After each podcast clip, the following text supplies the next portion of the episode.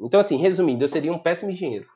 Mas eu, eu, eu levei algum tempo para realmente aceitar isso. Né? Aceitar isso. Mas eu gostei bastante de fazer a faculdade. Eu tive oportunidade de desenvolver uns, uns aeromodelos lá, foguete. Eu nunca consegui fazer um subir, mas eu explodi dois e tal.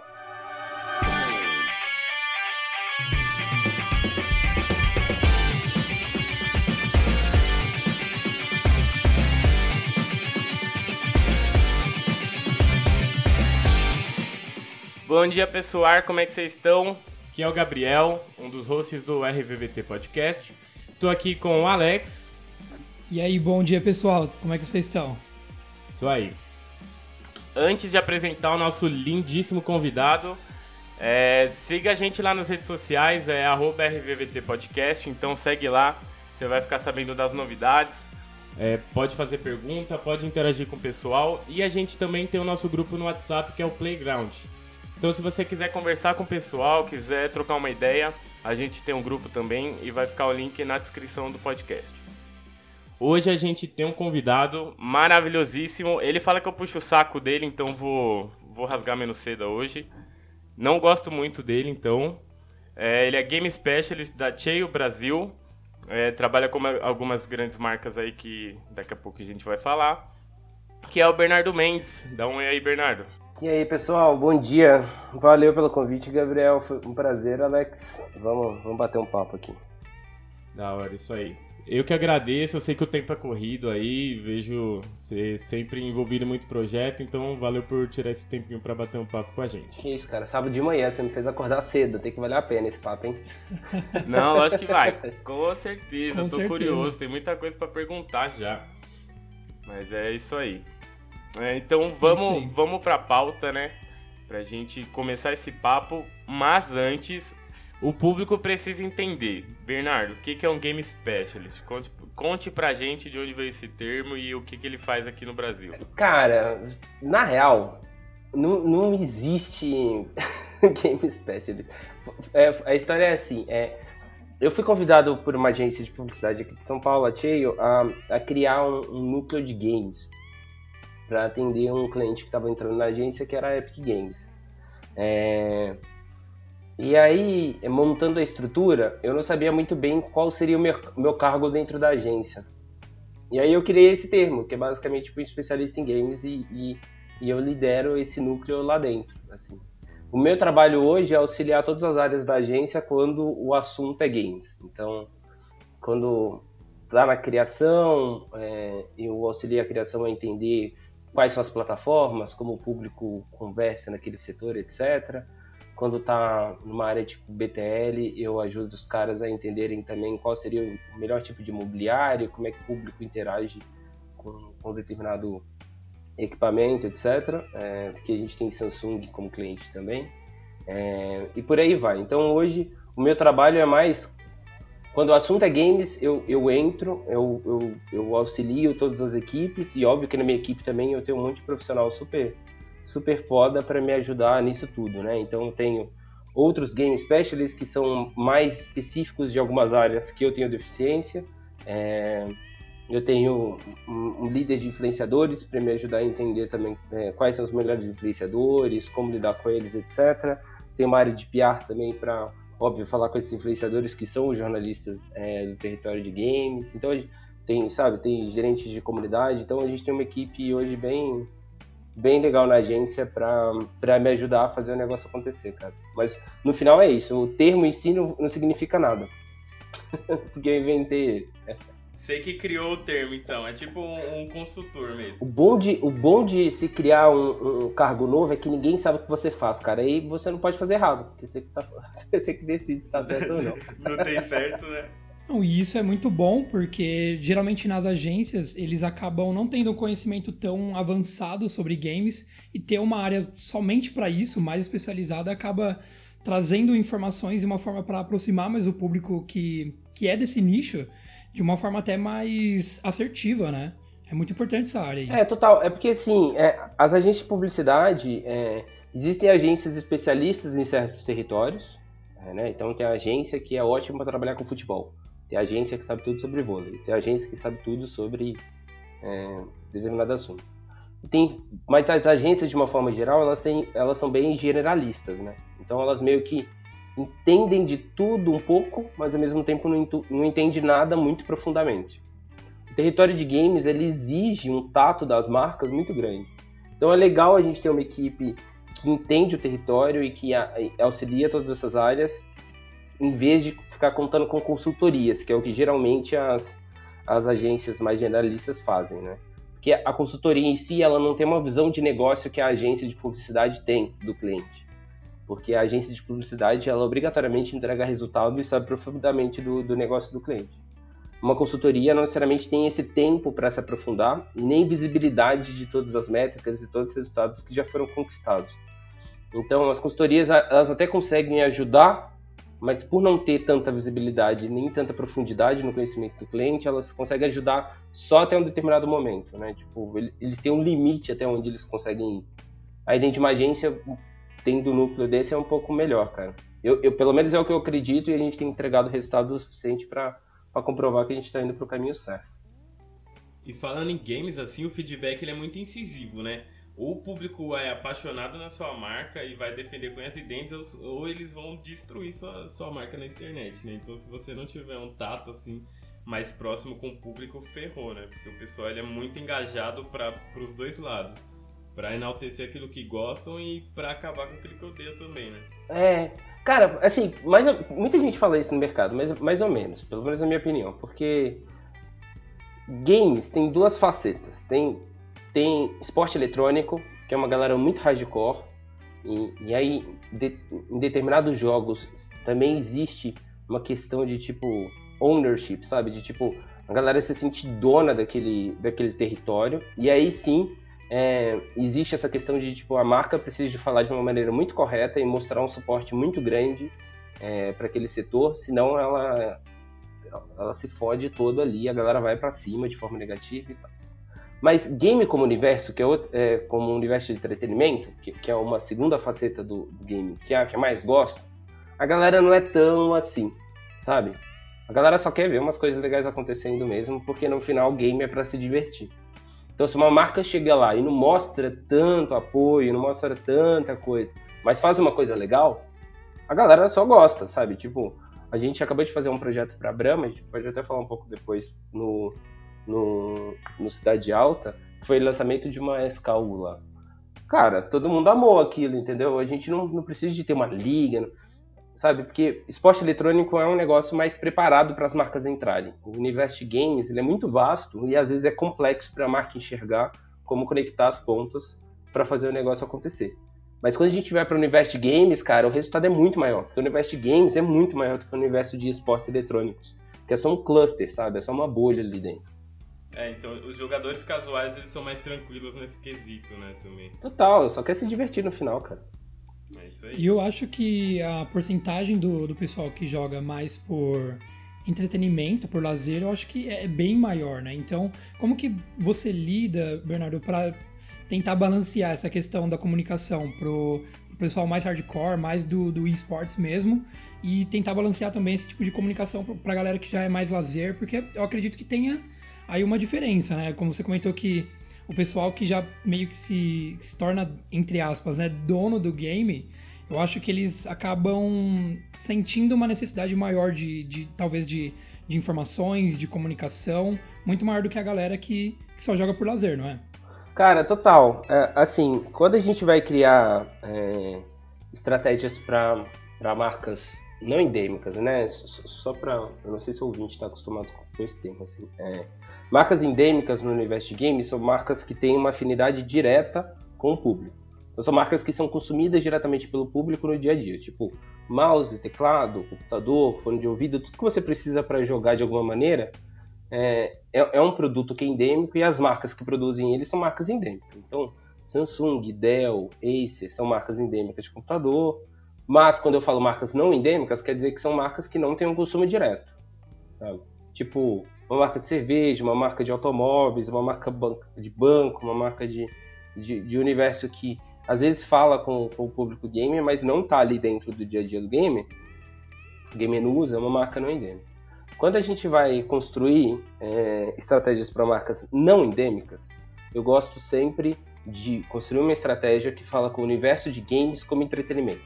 Só para você entender essa relação, essa relação, cara, dos top 10 jogos mais consumidos no Brasil, só três deles têm setor de esportes eletrônicos. O resto é puro entretenimento. É Minecraft, Roblox, GTA, que não tem esporte eletrônico. É, quando eu paro para analisar os jogos mais jogados em consoles do Brasil, cara, pouquíssimos deles têm setor de esportes eletrônicos. Então, se eu for criar uma estratégia para falar com um gamer brasileiro, e eu crio uma estratégia baseada em esportes eletrônicos, eu não estou falando com um gamer brasileiro. Eu estou falando com um nicho muito específico de esportes eletrônicos. Então, eu estou deixando de lado muita gente. Tá? É... Quando eu paro para analisar números, aqui no Brasil a gente tem, sei lá, eu, eu, acredito que a gente tenha mais ou menos 120 milhões de pessoas jogando games. É, a pesquisa Game Brasil entrega muito mais do que isso, algumas pesquisas tipo da Newzoo entregam um pouco menos, mas alguns dados que eu tenho é, me fazem acreditar que a gente tem um, um potencial de mercado de 120 mi, é, milhões de pessoas jogando agora. Dessas 120 milhões, só 11 milhões delas estão de alguma forma acompanhando o setor de esportes eletrônicos, ou competindo ou assistindo. Muito mais assistindo, obviamente. É... Então, se eu tenho uma estratégia que eu falo só com 11 milhões em vez de falar com 120, alguma coisa está errada. É muito melhor eu falar com 120 e uma parte da minha estratégia é falar com esses 11 de uma maneira um pouco mais assertiva do que eu ter só com os 11 que depois eu não vou conseguir extrapolar para o território de games como entretenimento. Eu não sei se, se ficou muito claro esse ponto, mas assim, a gente sempre trata game como entretenimento e acha uma maneira de também falar com o setor de esportes eletrônicos e não o contrário, sabe? É, prioridade Enfim. é entretenimento, né? Depois vem. Sim. É, até por conta de penetração de mercado, né? Se for parar pra pensar, game como entretenimento atinge muito mais pessoas mesmo. É, e, e, aquele lance, assim, eu não vou falar com todo mundo de maneira nenhuma. E eu não vou tornar todo mundo meu cliente de maneira nenhuma. Mas se eu tenho uma comunicação um pouco mais abrangente, que mais gente pode consumir ela, eu posso ter um resultado um pouco melhor no final. Entendeu? Tem uma série de questões também de engajamento, de, sabe? De com quem eu quero falar e tudo mais. Que óbvio, que aí, dependendo do que eu quero como resultado, muito melhor ir para esportes eletrônicos ou muito melhor ir para entretenimento. Mas de uma forma geral, assim, sendo bem abrangente o pensamento, é muito mais estratégico tratar game como entretenimento entendeu? do que game como esporte eletrônico. Boa. É, então, a gente viu que você entende de games, mas a gente também sabe que você não era desse mercado na, há, há anos atrás, né? Você estudou engenharia aeroespacial, ia construir uns foguetes aí. Como que deu esse clique, assim, pra, pra você falar, olha, eu acho que dá pra trabalhar com games, hein? Você sempre gostou? Ou foi algum, algum insight que você teve, alguma coisa assim? Cara, foi... Na, na real, foi de paraquedas total. É, eu, eu, fiz engenharia, eu, sou de uma cidade muito pequena de Minas Gerais, chama Pará de Minas. Tem, sei lá, 80 mil habitantes. É, e aí, quando eu era criança, eu me apaixonei por, por avião, cara. Tipo, tinha um amigo do meu pai que, que era mecânico de avião lá em Pará de Minas, e eu achei aquele negócio muito maluco. E aí, pesquisando quais faculdades eu queria fazer, é, eu achei esse curso. Tinha acabado de ser inaugurado, eu fui uma das primeiras turmas do Brasil. Que era engenharia espacial. Eu falei, cara, eu quero fazer essa merda. Passei e vim morar em São Paulo por causa disso. É, só que depois da faculdade eu meio que descobri que, velho, engenharia espacial era muito legal, mas no Brasil não dava pra gente fazer nada que a gente tava aprendendo na faculdade. Uhum a gente não tem uma área de desenvolvimento é, aeroespacial no país, né? Ou pelo menos não tinha na época. É, hoje em dia eu sei que existem pesquisadores super respeitados no Brasil nessa área, mas a gente não tem muito mercado, cara. E aí quando você vai competir com o mercado lá fora, pô, é outra estrutura, entendeu? Tipo, um universitário que faz rocket science nos Estados Unidos, por exemplo, cara, facilmente faz um estágio na NASA. E, enquanto isso aqui no Brasil, meu estágio seria tipo na agência bancária ali da esquina, porque banco adora contratar engenheiro. Então, assim, é um pouco complexo. Então, isso já me deixou um pouco chateado. Outra coisa que eu entendi também era que é, a área de engenharia espacial que é mais legal é uma área ligada à pesquisa e desenvolvimento, que tem zero a ver comigo. Então, assim, resumindo, eu seria um péssimo engenheiro. Tá? Mas eu, eu, eu, levei algum tempo para realmente aceitar isso. Né? Aceitar isso. Mas eu gostei bastante de fazer a faculdade. Eu tive a oportunidade de desenvolver uns, uns aeromodelos lá, foguete. Eu nunca consegui fazer um subir, mas eu explodi dois e tal. é... Só que aí no meio, no meio do caminho, eu fui eu fui num evento que chamava Campus Party, eu acho que em 2011. Cara, eu me apaixonei pra caralho pelo evento. Eu não sei se quem tá nos ouvindo já foi, mas é um evento de tecnologia que acontece. É, na época acontecia só em São Paulo, hoje já acontece em vários locais do país e é super legal. E aí quando eu fui lá, eu vi aquele evento e falei, cara, isso aqui é muito foda e tal. Mandei meu currículo pra galera e acabei sendo contratado pela Campus. Trabalhei na Campus um tempão e minha primeira experiência com games foi lá, mas assim, eu nunca fui gamer, cara, e até hoje eu, eu não, não sou um cara que, que joga, que tem videogame e tal. Mas é, na época, quando eu entrei na Campus, a gente assinou um contrato com a Intel para eles trazerem a Intel Extreme Masters pro Brasil. É, e, e, tipo, tinha um espaço gigantesco na Campus Party, com, tipo, um monte de coisa acontecendo de videogame um monte de gente indo no evento para assistir uns caras jogar videogame no palco. E eu não entendia nada daquilo, cara. Eu ficava, tipo, por que, que essa garotada tá, tipo, torcendo pra um cara que tá jogando videogame no palco, velho? Não fazia sentido algum na minha cabeça, juro. Nenhum. A galera tava jogando StarCraft, que eu, que eu até gostava. Eu jogava StarCraft com meus primos na minha infância. O, o, Nossa, raiz, o Blood War, é. Tipo, mas eu nem tinha PC para jogar o StarCraft, entendeu? Tipo, eu tinha que ir na casa dos meus primos para poder jogar sabe? Então, eu jogava e entendia um pouco, mas aquele era o 2, eu não tinha PC que rodava o StarCraft 2. Então eu fui ver, eu falei, cara, legal pra caramba, como é que esses caras jogam tão bem, sabe? Mas eu não entendia porque a galera tava torcendo, eu não entendia nada. Bom, um tempo, um tempo passou, eu, eu, a Campus foi comprada por outra empresa que eu fui trabalhar nela. Dessa outra empresa a gente acabou descobrindo é, uns gringos malucos que estavam fazendo um campeonato de videogame em estádio na Europa e tal a gente acabou trazendo essa empresa para o Brasil. E aí sim, eu fui pesquisar um pouco mais né, nesse momento sobre o universo de games como um todo, cara. Porque a gente estava negociando com, com os alemães da, da ESL e eu precisava de entender um pouco mais do mercado e tal. Acabou rolando uma joint venture e eu fui contratado especificamente pela, pela, pela ESL para liderar a parte comercial deles aqui no Brasil. A essa é da Turtle, né? Aí essa é da Turtle. É, eu ah. trabalhei pra Turtle três anos. É...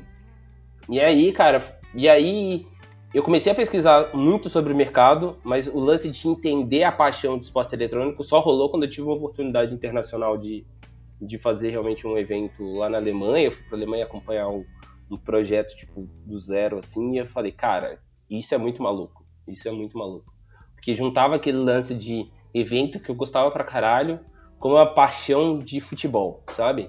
Você estava, sabe, era tipo um estádio de futebol lotado, todo mundo torcendo com, com um diferencial muito claro. Todo mundo tava torcendo pelo bom jogo, ninguém tava torcendo pelo, pelo time que tava no palco. E isso era muito maluco, cara. Isso era muito maluco. E aí eu me apaixonei. Depois que eu fui pra Alemanha e tive essa oportunidade de ver o, a ESL Urbano rolando. Inclusive foi um time brasileiro que ganhou a ESL lá. É, o que era SK na época. Cara, aí isso. isso Saudades SK Game. É, eu, to, toda vez que eu vi a ESL, toda vez que eu fui pra Alemanha ver a ESL One, o brasileiro ganhou, cara. É por isso que eles pararam de ganhar, entendeu? Que eu parei de ir. É, que você parou Mas de depois ir, que eu né? voltar a frequentar Majors, eu, tenho certeza que eles voltam a ganhar. Aí, ó, tem que, tem que falar pros times começar a mandar passagem. É, tá vendo? É, 2017, 2016 e 2017 eu tava lá e, e os brasileiros levaram os dois. Mas aí, é... acho que foi, foi nesse momento, eu nem sei se eu me aluguei demais na resposta, nem sei se eu respondi, na real, porque eu comecei a contar um monte de coisa aleatória, mas... Mas foi isso, cara, eu, eu literalmente caí de paraquedas, não foi nada planejado, eu, eu só entendi que havia uma oportunidade lá em 2015 e abracei ela porque era um mercado que estava punjante no Brasil e ninguém estava fazendo nada. Então era uma clara oportunidade de mercado naquela época, dentro do segmento que eu já atuava e já, já sabia fazer as coisas acontecerem, entendeu? Ah, então foi, foi meio que natural, assim, né? Você Total, foi entrando, é. come, começou admirando, foi entrando, aí chegou. E agora é Game Specialist. Tá vendo? Agora, agora já, já criou até uma, uma nova, nova profissão aí no mundo dos games. E só voltando rapidamente no. Desculpa, e só voltando rapidamente aqui no, na questão do aeroespacial. Eu tava vendo uma, uma entrevista do, do rapaz que, que ele, é, ele é host lá do, do canal da, da Space Today. E ele tava comentando sobre isso, porque, tipo, isso, isso. Porque, assim, ele comentou que no Brasil realmente é, é precária a situação para poder ter realmente uma, um avanço aqui dessa área, né? Tanto que parece que tem uma, um projeto está meio que parado lá do Maranhão, né? De ter uma, uma base de lançamento de, de foguete de lá, só que por conta aí de toda uma questão de interesses políticos, interesses econômicos, acaba não rolando. E aí nisso o avanço dessa área aqui no Brasil fica totalmente defasada. Cara, é complexo. Assim, uma das coisas que. Uma das primeiras coisas que me deixou mais puto foi o Marcos Pontes ter ido pro espaço. É, porque ele foi. Não, eu juro, cara. Porque assim, ele, ele, foi, ele foi numa missão do. Da, da Estação Espacial Internacional, né? Da ISS, no, na sigla em inglês. inglês é, justamente para fazer algumas pesquisas, ele, ele não chegou a, a, a, sair da, da nave para entrar na, na, estação espacial, né? Ele foi basicamente motorista. Só que no meio do caminho ele fez algumas pesquisas que foram inconclusivas, então tipo, não, não resultou em nada. Mas eu acho que teve um negócio muito foda que aconteceu e foi muito pouco falado na época, que é o Brasil prometeu um investimento na estação espacial de alguns, alguns milhões de dólares e esse investimento não foi pago. Então, ele foi, o investimento não foi pago e o Brasil foi retirado do projeto da Estação Espacial Internacional. Pouca gente sabe disso, mas a bandeira do Brasil não está lá mais. Isso me deixa muito puto, porque a gente tem um astronauta que, tipo, trouxe uma pesquisa inconclusiva e foi um momento muito ruim para a ciência nacional de uma forma geral, porque não resultou em nada e a gente ainda está fora de um projeto super interessante. É...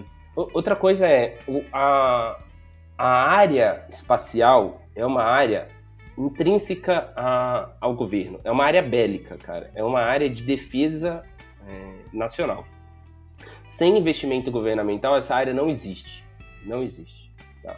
É, por mais que você tenha empresas privadas atuando nessa área, o comprador final é o governo. Entendeu? Porque é uma área bélica. Você faz arma no final. Isso é uma arma, cara.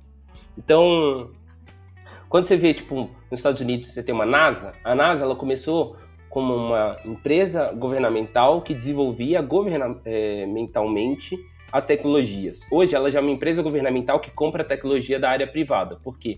Eles chegaram num uhum. ponto de desenvolvimento do mercado que é tão foda que as, a, tem todo o ecossistema de empresas privadas que conseguem suportar o governo americano e a NASA hoje praticamente não desenvolve tecnologia, ela só compra de empresas que desenvolvem tecnologia para ela o que é muito mais legal.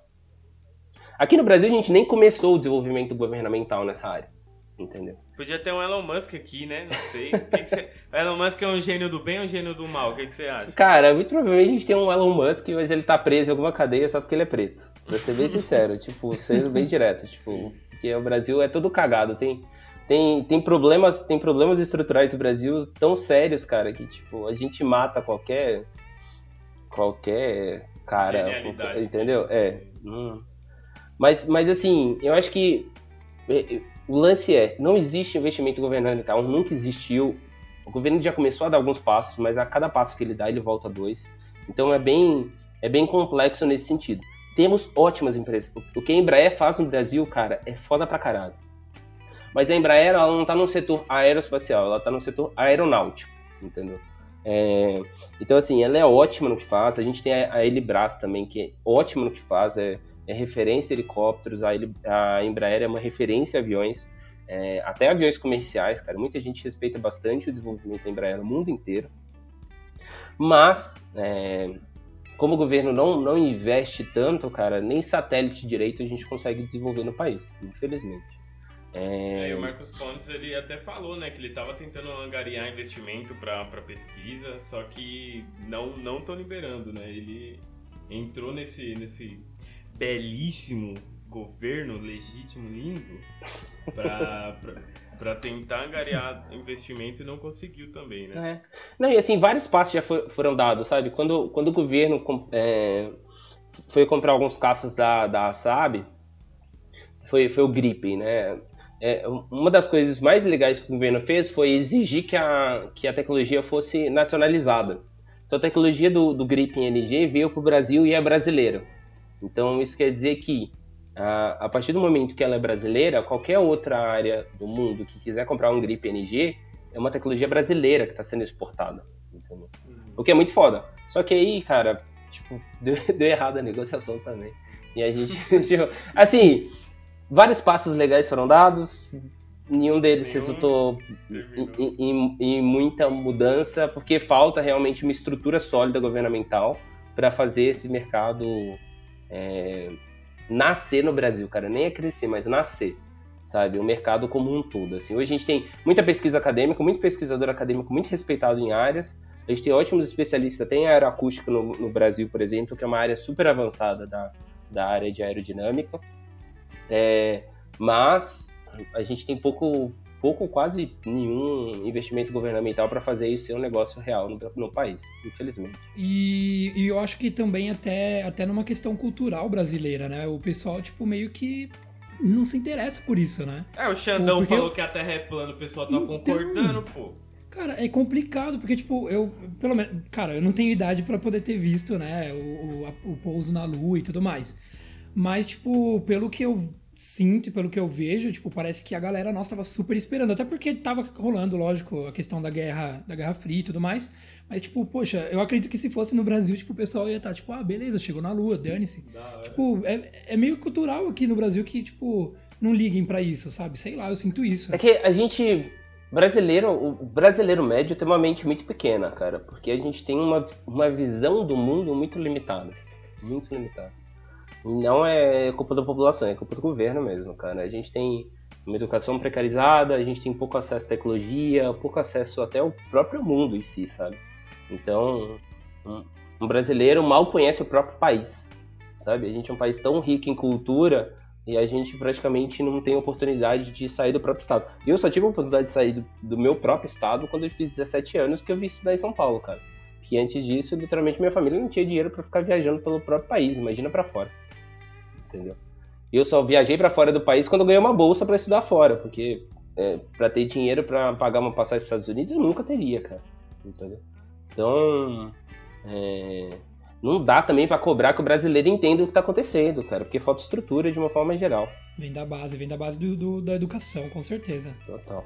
É, é, é, bem difícil mesmo. E eu, eu acho que isso não é só no mercado, né, não é só na área de pesquisa e desenvolvimento, né? Eu acho que em qualquer mercado, em qualquer área, assim, é, é muito sucateado, assim, a área de, de pesquisa de, por exemplo, biólogos ou, ou pesquisadores na, na área da saúde, coisa do tipo, também é muito sucateado. Então, eu acho que o investimento em pesquisa no Brasil ele é muito fraco também, né? É, a gente, a gente não entende qual é a função do pesquisador. E a gente cobra que o pesquisador solucione problemas momentâneos, sabe? Eu, eu vejo isso muito na sociedade brasileira, sabe? Tipo, a gente tem, tem muita gente fazendo trabalhos muito legais, só que por eles construírem bases para problemas bem complexos serem solucionados, mas eles não resolverem aquele momento, da, aquele problema daquele momento que a galera quer que seja resolvido, a galera fala, ah, mas pesquisa não serve para nada.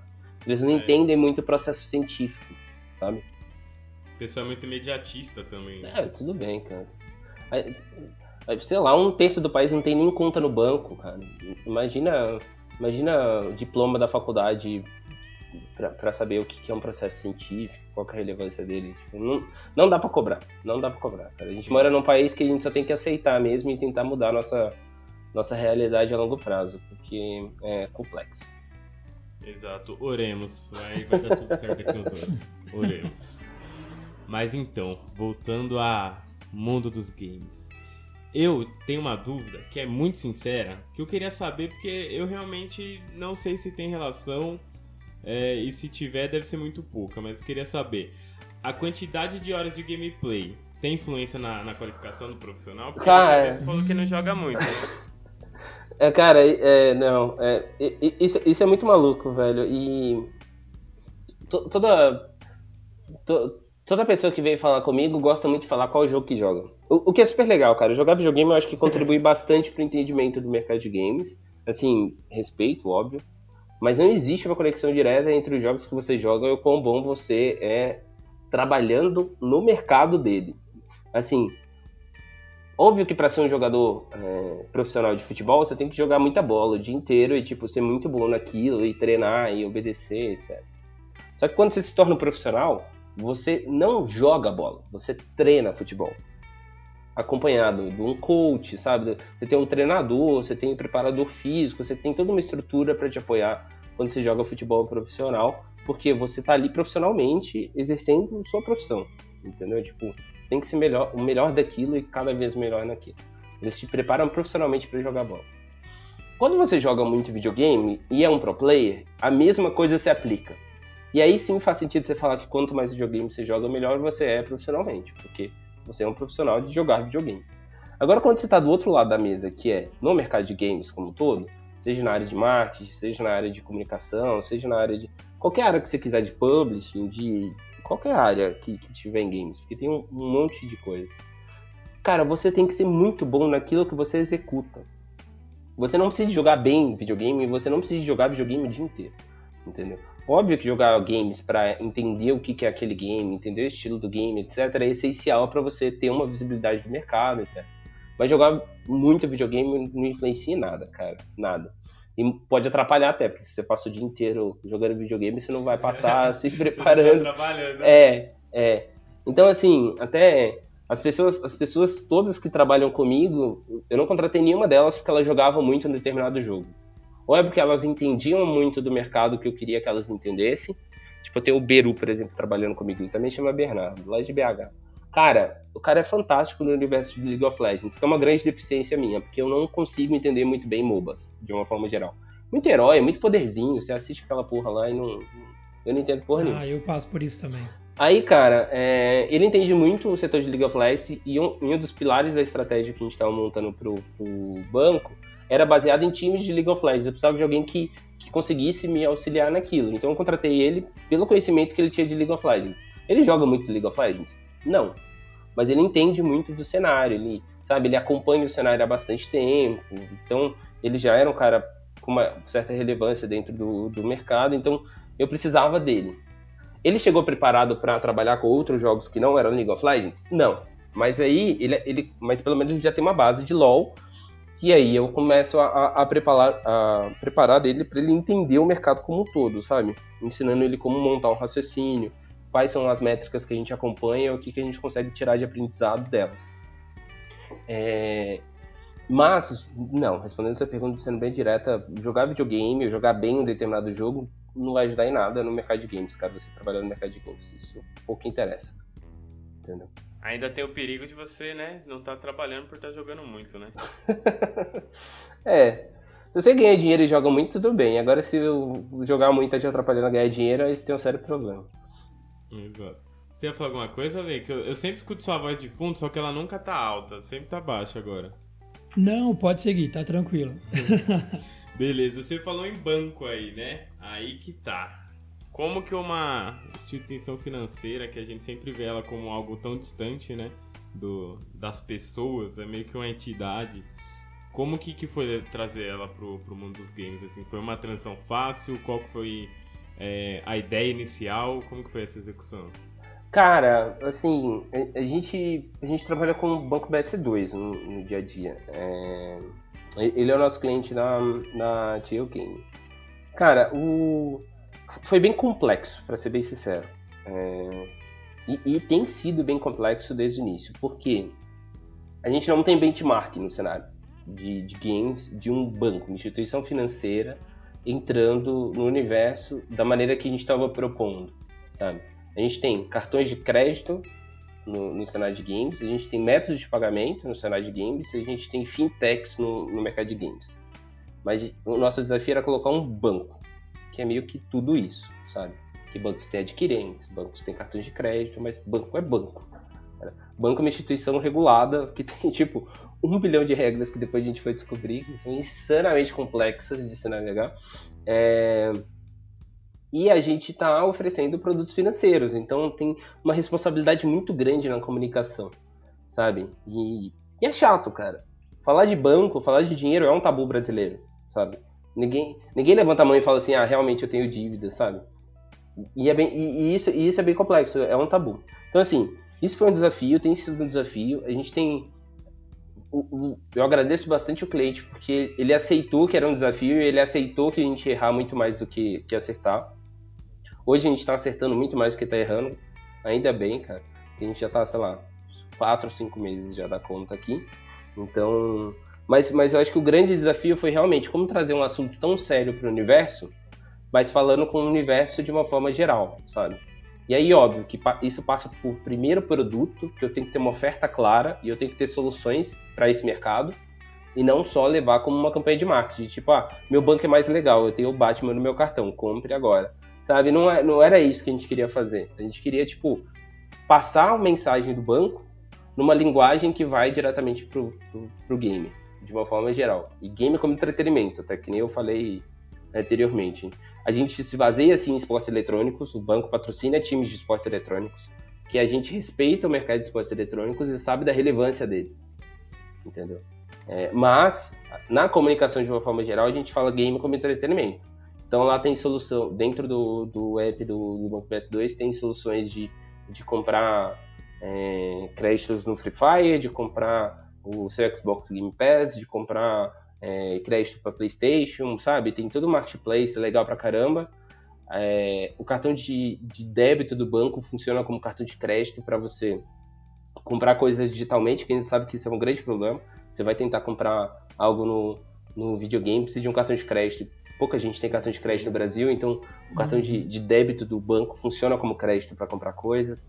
Sabe, assim, tem um monte de solução muito foda para o mercado, faz sentido você ter a conta e usar no dia a dia, e a gente está tentando comunicar de uma forma que pega a galera. Então, a gente meio que ficou uns dois, três meses batendo cabeça para achar qual que era a forma, tanto visual quanto de, de passar a mensagem mesmo para a galera correta, e agora a gente tem começado a impulsionar o, o, os conteúdos e espero que, que dê cada vez mais resultado para o cliente, cara.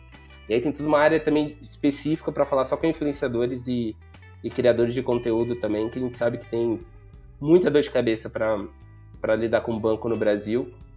Então a gente também, é, o banco em si criou um monte de solução para esses caras e a gente está tentando cada vez de uma forma mais eficiente falar com, com esses caras sobre elas.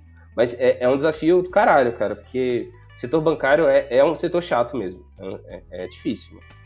E para essa questão que você falou que teve inserção aí, por exemplo, no, no app deles com relação a pagamento de, de, de cash para os games aí online, é, eles já chegaram com essa proposta, tipo, tá aqui, Bernardo, olha, eu quero que. Eu, no aplicativo já vai ter isso aqui, né? Esse acesso para games, ou tipo, foi uma ideia de vocês para inserir isso, para poder ter essa, essa aproximação maior aí com, com esse público? Cara, é, a, a, área, a área de produtos do, do Banco BS2 foi, foi uma área que, tipo, desde o dia zero estava 100% aberta a, a todas as soluções que a gente estava propondo. A equipe, a equipe de marketing é, do, do BS2 que gerencia essa área de games, eles também já tinham conhecimento prévio, pelo menos do setor de esportes eletrônicos. Então eles já tinham uma, uma porque eles tinham patrocinado o Flamengo é, e esportes ano passado. Então é, eles já tinham na cabeça algumas soluções básicas que esse mercado precisava, eles já tinham feito pesquisa, obviamente, e tal. Então, assim, quando a gente assumiu a conta, as, a maioria das soluções que hoje em dia existem é, já estavam implementadas pela equipe de produtos, ou já, tá, já estavam em fase de implementação, sabe? O que é ótimo, cara, porque o, o, quando a gente começou a trabalhar, mano, os caras, tipo, já estavam super na vibe de, tipo, cara, vamos fazer acontecer, o que, que eu preciso de fazer, sabe, para ficar mais legal ainda, sabe? Que tipo de solução eu posso trazer pro, pro universo de games que os caras realmente precisam e tal. Isso que eu achei legal, porque não era só uma campanha de marketing, sabe? Venha pro meu banco que eu, que eu, que eu sou descolado e, e eu fiz um joguinho aqui para você brincar nele. Era muito assim, cara, venha, venha pro, pro banco BS2 porque a gente pensa em vocês e a gente tem soluções para vocês, sabe? Isso não é uma campanha de marketing. Eu, eu realmente estou aqui para contribuir é, diretamente para você não ter dor de cabeça é, com, com o teu banco. E eu acho que isso que é foda. E veio desde isenção de tarifa bancária, tipo, sei lá, tem plataformas no Brasil que cobram até 50 dólares para recebimento de, de remessas internacionais, que é como um youtuber ou um streamer recebe no Brasil, em dólar. E cara, um, um youtuber ou um streamer pequeno, 50 dólares é muito alto, cara. É muito alto, porque assim, o cara muitas vezes vai trabalhar 3, 4 meses para conseguir tirar 100 dólares. E aí, se ele perde 50 e tarifa, ele literalmente perde metade do trabalho dele de 4 meses. Ele perde 2 meses do trabalho dele. Sim. A tarifa do banco da S2 era 12 dólares, era bem menor. Mas mesmo assim, 12 dólares, cara, hoje é tipo 80 reais quase. Então, é, faz diferença, cara, pra um cara que tá. Entendeu? Então, eles zeraram. Não tem mais esse negócio. E é um banco zerando uma tarifa, que é quase impensável é, ver isso acontecer. É, então, assim, Sim. qualquer cara que recebe pelo YouTube, pelo Twitch, pelo Facebook, lá já tá zerado, o que é super do caralho. E aí tem várias outras soluções. Esse negócio do cartão de débito funcionar como crédito para comprar em jogo, isso é do caralho, velho. Isso é do caralho, entendeu? Tipo, é, é um cartão que parece que é de crédito quando você vai comprar, mas debita da sua conta de débito. Então. E isso é, isso é muito foda, sabe? Porque a gente sabe que muita gente realmente não tem é, cartão de crédito no Brasil. E, e, aí você tem que ficar pagando por boleto. E a maioria das publishers adicionam valor em cima do boleto, porque a gente sabe do, dos problemas do Brasil para fazer pagamento de boleto e tal. Então, assim, é, várias soluções que realmente fazem sentido para o público, entendeu? Isso é bem importante para a gente no final, porque a gente não está só, só sendo marqueteiro enfiando qualquer coisa na, na goela do cliente. A gente realmente está tá falando um negócio que a gente acredita e a gente sabe que faz sentido. Tá resolvendo problemas, okay. né? Do, Total, do mano. Tá só falando que é Sim. legal. Total. Você considera esse o segmento mais difícil de, de que você trabalhou? Ou teve algum, algum segmento, alguma campanha que você falou, putz, agora ferrou, né? Cara, eu acho que assim, o BS2 é um cliente extremamente complexo pelo segmento que ele está atuando pelos resultados que a gente espera do, do, do nosso negócio, né? Do, do que a gente está entregando para ele no dia a dia. É complexo por tudo isso que eu falei, né? E aí, óbvio, tem uma área de investimentos no BS2 que é super legal e a gente tenta ensinar investimentos para o gamer. Só que investimento nem o brasileiro sabe como investir, sabe? Então a gente de uma forma, uma linguagem gamer e, e com pessoas do universo, a gente tenta passar também alguns ensinamentos sobre investimento para que as pessoas possam investir, fazer seu dinheiro render, sabe? É... Tem uma parte de educação muito forte no nosso projeto, então assim, o projeto inteiro é complexo, complexo pra caramba. Ainda bem que eu tenho uma, uma equipe extremamente competente e também da parte do cliente, também a galera é muito foda é, atuando nisso aí. É... Agora, de desafio, desafio mesmo, o, o, o, lance de colocar a cerveja dentro de cidade alta foi tipo, um desafio complexo, porque ninguém tinha feito isso no mundo e a gente nem sabia por onde começar. Sabe? Nossa, eu ia perguntar isso. É... Assim, da onde que veio a ideia de, de colocar lá? O público-alvo, como que vocês estudaram e se teve algum problema? É que eu não sei no público-alvo do... a restrição de público do GTA, né? Mas tem aquelas treta com publicidade infantil, esses bagulho, ou não, não rolou? Então, cara, a gente, a gente tá trabalhando nesse projeto de Brahma, uh, sei lá, demorou uns 4 ou 5 meses pra, pra gente lançar a campanha. É, porque a gente ficou muito mais tempo discutindo internamente é, sobre como executar, como, onde e quando executar, do que realmente é, desenvolvendo em si. Então, assim, é, existe, existe uma série de, de regras do CONAR para publicidade de cerveja, sabe? Uma série. Uhum. Então, primeiro é entender todas essas regras e entender qual é o objetivo do cliente, né, que era lançar uma nova garrafa. Então, a gente não estava lançando uma nova cerveja, estava lançando uma garrafa de uma cerveja já existente, que é a Duplo Malte. E entender com quem ele queria se comunicar. E, e é a partir desses insights que, que, que a gente tinha né? Tipo, de toda a regulamentação que a gente tinha que seguir e tudo mais, a gente foi ver qual era a ideia e a, partir, e a partir do momento que a gente teve a ideia, qual era a plataforma. Entendeu? E é óbvio, a regra número um de, de, de publicidade é, de cerveja é eu não posso falar com crianças. Então eu não podia trabalhar de forma alguma com um jogo que fosse para menores de 18 anos. É, colocar a Brahma no Roblox. É, entendeu? Então assim, a, a regra, acho que esse era tipo a o ponto zero até. A gente não tinha nem começado um projeto, era, cara, eu não posso ir pro Fortnite, eu não posso ir, ir pro Free Fire, eu não posso ir para nenhum jogo que seja para menores, é, menores de 18 anos, eu não posso ir nem pro PUBG, que tem classificação de 16 anos. É, eu tinha que ir para um jogo que é 18 mais. E isso já exclui um monte de possibilidades. Tá? É, e aí, quando a gente define o jogo, a gente vai entender como entrar no jogo. Porque uma das coisas que o mercado faz muito errado no Brasil é muita agência entra em contato com a publisher pedindo o Media Kit, sabe? Como se é, um jogo fosse uma plataforma de mídia. Ele pode ser visto dessa maneira, mas o jogo não é uma plataforma de mídia. Ele não vai ter um Media Kit. Ele é uma, sabe? Não existe um passo a passo de como colocar uma marca dentro de um jogo. Nenhuma publisher Acho vai te dar eu vi isso. um tweet seu sobre É, não existe. Cara, pô, toda hora me manda um e-mail pedindo Media Kit de um monte de jogo. Eu falo, cara, isso não existe, mano. Tipo, ah, me manda dados do seu. Isso não existe. Tem um monte de plataforma que, que, que eu tenho acesso, né, de, de, de acompanhamento de mercado que me entrega um monte de, de informação. Então a gente sabe como o jogo está sendo consumido, quem está consumindo o jogo, quem está consumindo, sabe, quanto eles estão faturando, eu tenho um monte de informação. Mas são informações privadas. A maioria dos, dos publishers não são empresas abertas em bolsa, então eles não têm obrigação nenhuma de falar nada. Não eles não precisam de falar quanto fatura, eles não precisam de falar onde eles faturam, eles não precisam de falar como eles faturam, porque são empresas privadas. E nem para quem eles vendem, sabe? Porque é uma informação do cara, não é uma informação do mercado. E então, o que a gente então, sabendo disso e sabendo que uma plataforma maior de 18 seria muito interessante no GTA, que é um dos mais consumidos do Brasil, como entrar no GTA? Entendeu? Óbvio que a gente foi falar com a Rockstar. A gente foi conversar com a galera lá da, da gringa, perguntando, tipo, como funcionava, até onde, sabe? Quais eram os limites e tal. Entendemos que não era uma, uma integração global, porque era um lançamento específico para o Brasil. A partir do momento que eu entendo que é uma, uma coisa específica para o Brasil e não uma integração global é, no jogo, não me interessa mais o jogo. Me interessa agora onde eu vou colocar e quem eu vou colocar para streamar aquilo. Então, eu, a, a campanha em si foi baseada no local, Cidade Alta, e em todos os influenciadores que a gente contratou para estar lá na festa de lançamento. Porque, através dos influenciadores, eu segmentei minha audiência. Entendeu? Então você, você também teve que falar com, com os ADMs do, do servidor do Cidade Sim. Então, então o lance foi: a gente, a gente respeitou as regras da Rockstar, de, dos termos de uso do jogo, a gente respeitou as regras do software que, que para desenvolver servidores do, do GTA. é, e é, a partir disso a gente foi começar a desenvolver dentro do Cidade Alta, que é um servidor fechado.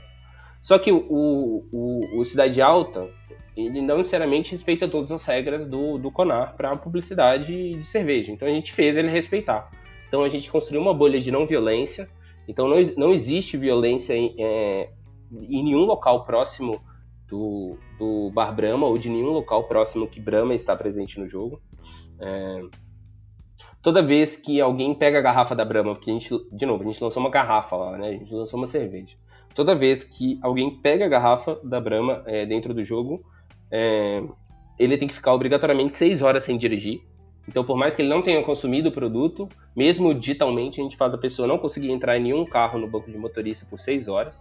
Ele é obrigado a voltar de táxi ou a pé, sabe? A gente colocou todas as regras específicas do, do, do mercado cervejeiro para publicidade integrado dentro do jogo. E aí, depois, a gente selecionou todos os influenciadores acima de 25 anos, como as regras do CONAR exigem, sabe? É, com um público específico que seja, em sua maioria, maior de 18 anos, em plataformas que permitam é, age gate, etc. Então, assim, foi complexo colocar tudo isso de pé, porque exigiu um trabalho estratégico muito grande. E aí, óbvio, que a gente contou também com ótimos desenvolvedores, cara, ficou incrível. A gente colocou 1.3 milhões de pessoas no, na noite de lançamento é, lá dentro, é, através das transmissões ao vivo. A gente contratou, se não me engano, 28 influenciadores, mas no total foram 47. Tipo, muito influenciador viu o que estava rolando e pediu para entrar na festa e a gente liberou a entrada deles, sabe? Então, assim, cara, são, são coisas insanas. É, tipo, foi, foi, foi, bem, foi bem legal. É, já virou case global na, na Ambev, a gente já submeteu o case para prêmios também. É, acho que a gente vai fazer bastante barulho agora no, no meio publicitário com esse case em nível global também, cara. Mas foi do caralho, do caralho. Mas tá vendo? Não tem fórmula mágica, cara. Não é tipo.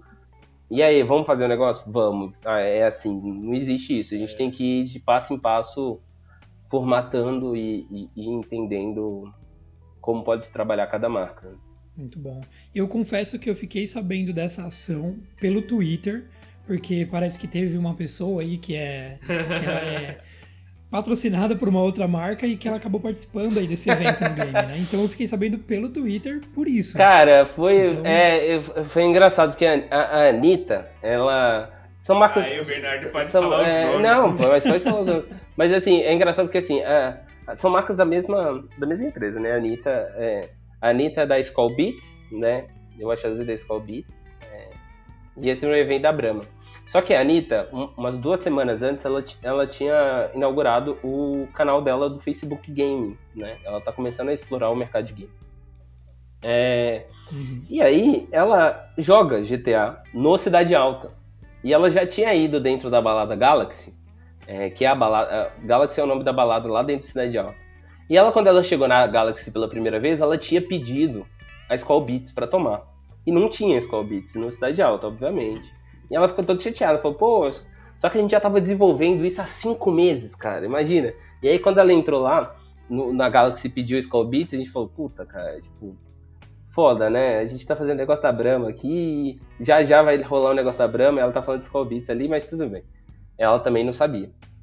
Só que aí, um dia depois da gente ter feito o lançamento da Balada Galaxy, ela entrou de novo no Cidade Alta para fazer a transmissão ao vivo. Só que aí ela tava sabendo que, que tinha rolado esse negócio do Bar Brahma e ela foi lá visitar. E aí, tipo, mano, foi muito engraçado, porque a gente tinha embaixadora da Skull Beats no Bar Brahma na Cidade Alta. Até comecei a rir, a galera começou a mandar vários prints, sabe? Clipe do, do vídeo dela, foi, foi engraçado. E ela foi lá, cara, ela ficou, tipo, mega feliz. Vamos ver se a galera da Skull Beats vai querer fazer alguma coisa agora. ah, mas legal, mano. Eu, eu, vejo que eu vi que ela começou a streamar também, né? É, GTRP, que a Luísa é viciadíssima em GTRP. Em assistir, né? Então ela vê a Anitta. A Anitta ela não gostou muito. Ela vê fanbaby, vê o pessoal lá. E eu sou meio que obrigado a, a conhecer o GTA, né? Que antes o meu PC não roda. Então é só pela Twitch mesmo que eu consigo acompanhar o game. É, eu também, eu também não jogo não, mas é bem legal, cara. Eu acho isso muito louco, porque, cara, eu paro pra pensar e, tipo, há 20 anos atrás eu tava jogando meu Super Nintendo. Eu jamais imaginava que ia rolar, tipo, publicidade dentro de games. Eu tava, sei lá, há 10 anos atrás comprando é, cash pra, pra Grand Chase na banca. Nossa, na. Jamais imaginava. Na, na revistinha, jamais imaginava que ia ter um banco que ia pensar em, tipo, ter uma plataforma para que a galera conseguisse comprar é, tipo, din é, dinheiro no jogo, sabe? Tipo, isso é muito louco de imaginar, porque, tipo, se for para pensar, parece muito tempo, mas, cara, é um avanço que tomou uma proporção gigantesca. Por exemplo, a, o lance da Anitta tá indo, tipo, streamando pra, tipo, milhares de pessoas assistindo ao mesmo tempo, e ela indo, tipo, numa balada virtual, sabe? Cara, isso é muito maluco de imaginar. É, Second Life, na verdade, eu acho que começava a entregar era, era um glimpse do, do, do, que o futuro do gaming tinha pra gente, só que a gente não entendia naquela época, né? Sim. Hoje a gente vê que, cara, Second Life, se fosse hoje, era o momento correto do jogo existir, sabe? E nunca teve ações também no Second Life, né? Tinha, assim, ah, game, game como plataforma de mídia, assim, de formato de mídia que você pode ir lá e comprar, existe já há algum tempo. Desde a época do. do. Freemium, aquele jogo de Freemium, né? Que, sei lá, acho que em 2000 e pouco começou um pouco essa onda de, de, de jogos freemium, que você jogava, pagava para jogar um pouco mais, depois a galera começou a entender que, tipo, ah, você não pode pagar, mas você pode assistir uma publicidade. E ali começou é, esses formatos de mídia mais padrões dentro do universo de games. E hoje ainda tem um monte de plataforma de mídia que você pode comprar. Então, assim, publicidade em si, tipo, colocar um banner ou colocar um call to action dentro de um jogo para levar para o seu site e comprar alguma coisa, existe. Só que eu acho chato pra caralho. Pra ser bem sincero, tipo, eu acho que a forma. Não é interativo é, também. É, assim, se você tem uma estratégia de always on em todas as plataformas, se você compra esse, esse tipo de mídia pra ter o always on, porque no final, se você tem um always on, mas você não tá dentro do universo de games, você não tem um always on, cara, você tem um almost on. Almost always on. Porque, porque assim, se o teu público fica, tipo, 8 horas do dia trabalhando, 8 horas do dia estudando e 8 horas do dia é, dormindo, tipo, você tem poucos momentos ali para colocar sua marca na cabeça do cara para manter um on, seja na TV, seja no digital e tal. Só que quando você entende que esse cara, quando ele chega em casa, ele já não liga mais a TV, ele começa a jogar Candy Crush no celular, ou ele começa a, quando ele vai ligar a TV é para assistir uma Twitch, ou ele vai entrar no PC do trabalho e vai assistir um YouTube, tipo, você começa a entender que esse cara não tá no seu on, sabe? Porque você não tá nas plataformas que entregam mídia pro game. E aí, quando a gente para para analisar que 120 milhões de brasileiros estão dentro do universo de game, você não pode deixar essa galera fora, entendeu? Então, assim, você tem que estar dentro do universo de game. Você tem que entregar, você tem que entregar sua marca para esse público, cara. Que esse público não é mais aquele nerdão que jogava computador e ficava isolado dos amigos da década de 80, 90, sabe? Hoje esse público é literalmente, tipo, desde a tia da faxina que joga é, buraco online com as vizinhas, agora que tá na quarentena, até, sei lá, o, o CEO da sua empresa que adora jogar é, Clash Royale. É tipo, é isso, sabe? Não, não, existe mais uma segmentação tipo gamer é um nerdão e, e só isso. Todo mundo no final é gamer de alguma maneira. É jogar buraco com seus amigos te, eh, te torna gamer, cara. É, truco online agora, tem, tem tudo. O Uno, nossa, tem tudo Total, agora, cara. É. Então, é, dá para considerar a ação da, da Brahma, por exemplo, é, dentro do Cidade Alta como live marketing? Você acha que a gente chegou no, no, nível de que uma experiência imersiva dentro do game é live marketing também? Cara, de, de certa, de certa forma, sim. É, inclusive, eu fui, fui convidado para dar, para dar uma palestra, um mês redondo, sei lá, num, num evento de live marketing que é para falar do futuro de live marketing. Eu acredito que é. Eu até esqueci o nome do evento agora, cara. Mas o. Mas o. Eu acho que assim. O, futuro, para mim, das experiências de marketing são experiências imersivas, sabe? É, não é mais exigir que a pessoa esteja em São Paulo para aproveitar uma oportunidade num certo bar, etc. E outra coisa que a gente comentou bastante com, com a galera da Brahma é, é, que, cara, em nenhum lançamento de cerveja do mundo você conseguiria alugar um bar e colocar 1,3 milhões de pessoas nele. Isso não existe. Exato. Mas o digital permitiu que a gente fizesse isso, mesmo sem esperar. A gente não esperava tanta gente assim. A gente esperava uma audiência bem, bem mais baixa do que essa. Mas, tipo, fez tanto sucesso, a galera tava interagindo tanto, a gente entrou em trend tópicos do Twitter e tal, e foi chamando cada vez mais atenção pra ação e, sei lá, uma ação que era pra durar duas horas, acabou virando à noite, terminando de madrugada e, tipo, muita gente acabou curtindo o negócio. Se vocês não assistiram, cara, procure depois, porque foi engraçado para um caralho, foi muito legal. Tinha um DJ, a gente, tipo, tinha um DJ lá tocando música, a galera dançando. Tocando sertanejo. Tocando sertanejo, é, porque tem Sim. o Alô Ambev que a gente colocava lá pra. Cara, do caralho. Foi um, um, E até profissão, né? Porque tinha logística lá, que tinha o caminhão, tinha, tinha os fardinhos e tal. Tinha, e, e, esse é um desafio que ainda tá lá. Então, a galera pode ainda ser carregador de, de Brahma duplo malte, se eles quiserem ganhar dinheiro com isso lá no Cidade Alta. Aí, ó. É, a gente criou um caminhão, uma fábrica de cerveja. Então, assim. E ficou, ficou muito boa aquela skin daquele caminhão, velho. Ficou. Tá lindo. Mas, assim, cara, tipo, só para responder essa pergunta, eu acho que sim, a gente pode considerar como uma ação de live marketing. É. E. E, uma ação de, tipo, entretenimento, sabe? Que a gente não colocou um banner da marca, apesar de sim ter feito uma campanha de out of home digital dentro do, do Cidade Alta, então a gente colocou out of homes mesmo, colocou tipo outdoor dentro do Cidade Alta com, com o Brahma Duplo Malte para anunciar a abertura do bar, sabe?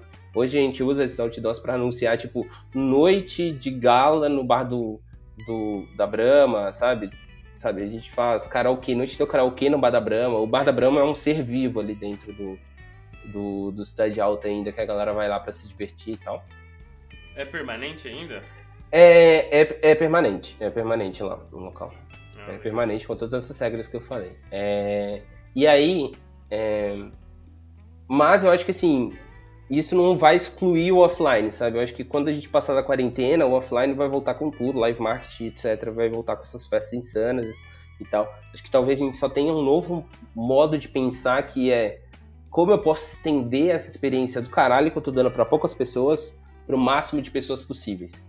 Porque antes a gente pensava em modos shareáveis de, do evento. A gente pensava em, tipo, fazer tudo instagramável. Ah, vamos fazer a porta do evento instagramável porque a galera vai tirar foto e eu vou impactar mais pessoas. Só que isso no final não entrega a experiência. Entrega, te dá a visibilidade do que, que aquilo aconteceu. Sabe? Eu acho que agora a gente está no momento de pensar em como eu realmente levo essa experiência para o público. E não só faço a galera compartilhar sobre o que eles estão passando naquele momento, sabe? É, e, gera muito mais awareness também, né? Que vai ficar na mente do público. Não vai só, ah, ó, fizeram um negócio ali, ó, que legal. Total, mano. Bom, olha, batemos uma hora aqui, o papo tá bom, nem percebo que passou. É... E aí, queria te perguntar um, um negocinho que é meio pergunta de RH. Você já deve ter visto aí na pauta. Só que aí eu, eu troquei, né? Porque a gente colocou como você se vê daqui cinco anos. Só que aí, é. vamos fazer diferente se você tem ambições grandiosas no mercado de games e como você enxerga o mercado de games daqui a 5 anos. Você consegue ter essa, essa projeção, esse devaneio, sei lá? Cara, assim, complexo. É, primeiro que eu tô, eu tô agora, nesse momento, num núcleo de games dentro de uma agência de publicidade convencional. É, eu acredito muito do, de que daqui cinco anos a gente vai ter um mercado mais sólido de games no Brasil que permita que agências específicas de games e não generalistas como eu estou hoje em dia existam.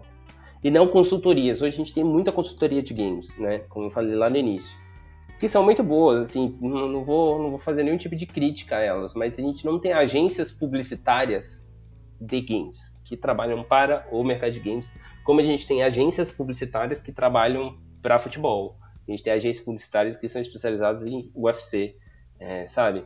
Ou, ou pelo menos que já entendem mais profundamente sobre o mercado e tal.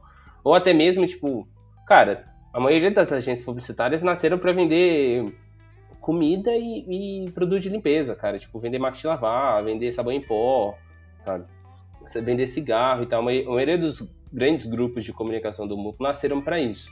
Acho que daqui cinco anos a gente vai começar a ver agências nascendo para suportar o, o, o, mercado de games, sabe? De publicidade. Eu, eu, quero muito ver agências publicitárias clássicas trabalhando em games. Eu não quero que ninguém reinvente a roda, é, ou não quero ver só consultoria nascendo. Eu quero ver a agência publicitária mesmo, que compra mídia, que bota campanha na rua, que é mais ou menos o que a gente tem feito aí no, no nesse um ano e meio que eu estou lá à frente da, da Tio Game.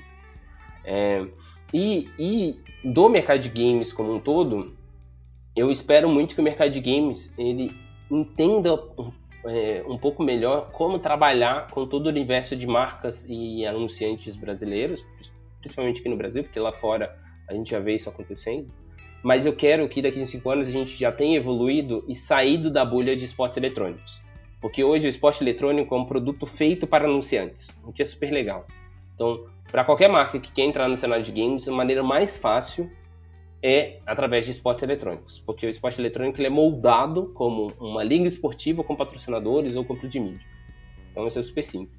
Eu quero que o universo de games. Uma liga de futebol, né? É igualzinho, cara. A mesma, a mesma lógica que você usa para analisar um patrocínio de futebol, você usa para analisar um patrocínio de, de esportes eletrônicos, sabe? É, é audiência, engajamento e, e recorte de público. É... Mas eu, eu, gostaria muito que games, como entretenimento, chegassem nesse ponto. Não de se preparar como formatos, não de preparar um media kit para o mercado, mas sim de estar um pouco mais aberto e de facilitar um pouco a vida ou o entendimento acho que a gente vai ter case suficiente daqui cinco anos para entender como as marcas vão navegar melhor também no mercado de games. Boa, isso aí. Bernardo Mendes, gostaria de agradecer muito pela sua presença. Mas antes de acabar esse episódio aqui, a gente está em uma hora e três, a gente tem um bloco chamado Biscoitinho da Sorte. Que é quando você comprou aquele biscoitinho, vai vir uma frase e é a hora de, de deixar sua frase no, no Biscoito da Sorte. Se você tivesse uma frase para marcar os convidados para eles levarem pro, pro coraçãozinho deles e pensarem sobre é, qual seria essa sua frase. Cara, que complexo. Frases do que, cara? Qualquer uma, se você qualquer coisa que você quiser falar, deixe sua mensagem para o, o para o público brasileiro aí. Ah, puta, mano, não tava preparado para isso.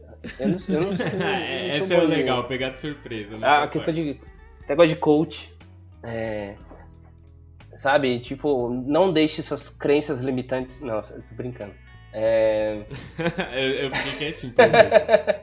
é, cara, eu não sei o que falar. Na real, tipo, mano, assim, se eu pudesse passar uma mensagem para quem quer trabalhar com videogame é não pense só em trabalhar no setor de videogame. Tipo, vá para vá ser muito bom no que você quer trabalhar no videogame primeiro, tipo, se prepare no mercado convencional que você tem muito a aprender e depois traz todo esse conhecimento para o mercado game, sabe? Que eu estou vendo muita gente agora querendo, desde o estágio, entrar. Ah, eu quero estagiar muito no mercado de game, sabe? Trabalhando ou na área de publicidade, trabalhando com publicidade, etc. Mas, cara, ainda tem pouca vaga, porque esse mercado ainda está em desenvolvimento. Então, se você não conseguir, só vai para uma agência, vai, vai para vai uma área mais clássica e aprende muito lá. Tenha bons chefes, sabe? Tipo, vai para uma área que você tem um bom chefe, cresça profissionalmente e aí, quando você estiver preparado, vem para o mercado de games, ele vai estar tá muito maior quando você entrar. E a gente vai ter muito a aprender com você, cara. Acho que eh, não é uma frase de biscoito da sorte, porque eu, eu não sei fazer essas coisas, mas é uma mensagem aí pra, pra garotada. Não, boa. E é, um mercado bom. que está em crescimento, né? Então, tipo, é muito predatório, querendo ou não, assim, precisa de um desenvolvimento muito rápido, né? Total, mano, total. E a gente já tá no ponto que, cara, eu só quero gente boa, entendeu? Não interessa se você joga videogame ou não. Se você é bom, beleza, vem cá que eu te ensino o que é videogame. A gente tá num momento que é a gente precisa de uma profissionalização urgente do mercado como um todo, então a gente está procurando bons profissionais e se precisar te ensinar o que é videogame no final, a gente acaba ensinando. Isso aí. Muito legal, cara. Então acho que finalizamos, né? Deixa o Ale falar, que eu tô cortando muito Sim. o Ale hoje, velho. Não, tá Nossa. tranquilo, tá tranquilo, cara. Tá tranquilo. Eu só queria deixar um recado aí pro pessoal que quer conhecer mais aí do Bernardo, né? É, entrar nas redes sociais dele, tanto o Twitter quanto o Insta, é o arroba B-E-A-H underline S-M que eu acredito que seja BH por conta de, de, de Minas, é isso? Não, cara, não, não é B só que lê. É B, é B. Porque assim, o. Sei lá, cara, na escola, sabe? Eu inventei essa merda aí de fazer, escrever B, mas com AH. não sei porquê. E aí eu, eu uso isso desde a, da, que eu criei a primeira conta lá no, no Facebook em 2000. No Orkut até na época. Que foi quando eu comecei a navegar na internet. E ficou. E o SM é de Silveira Mendes só. E de Soul Master, porque na época eu era viciado em Mu 3, é, no, em Mu Online. Eu jogava no servidor pirata, chamava Mu 3. E aí eu jogava de Soul Master. E eu achava legal usar o underline SM. Eu era Soul Master. E era Silveira Mendes. Só por isso, mas fala B. Ah, tá. Não, eu viajei. Eu, quando eu vi o, o BH. BH eu não, mas tudo bem. Ninguém entende essa merda. É muito de velho, meu. Ai, caramba. Não, mas beleza. E aí, o pessoal que quiser conhecer mais dele lá, pode seguir nas redes sociais. E também ele é host num, num outro podcast, né? Que é o marketing.gg. Então, se vocês quiserem também conhecer o conteúdo dele, é só acessar lá, que é muito bom o conteúdo dele também. Caralho, valeu demais pelo convite, cara. Muito legal. Gostei é do papo. Isso, pessoal. Também gostei muito, tinha, tinha muita dúvida. Falei, ah, não vou perguntar no WhatsApp não, que eu fiquei enchendo o saco do Bernardo. Vou perguntar no podcast. Boa. É nóis, gente, então. Muito obrigado aí por... e a todo mundo que nos ouviu. Desculpa os palavrões, mas, mas espero que vocês gostem do papo, todos que eu gostei. Não, palavrão é sinceridade, pô. Palavrão é honestidade. Boa. Valeu, pessoal. Até a próxima. Valeu, pessoal. Um abraço.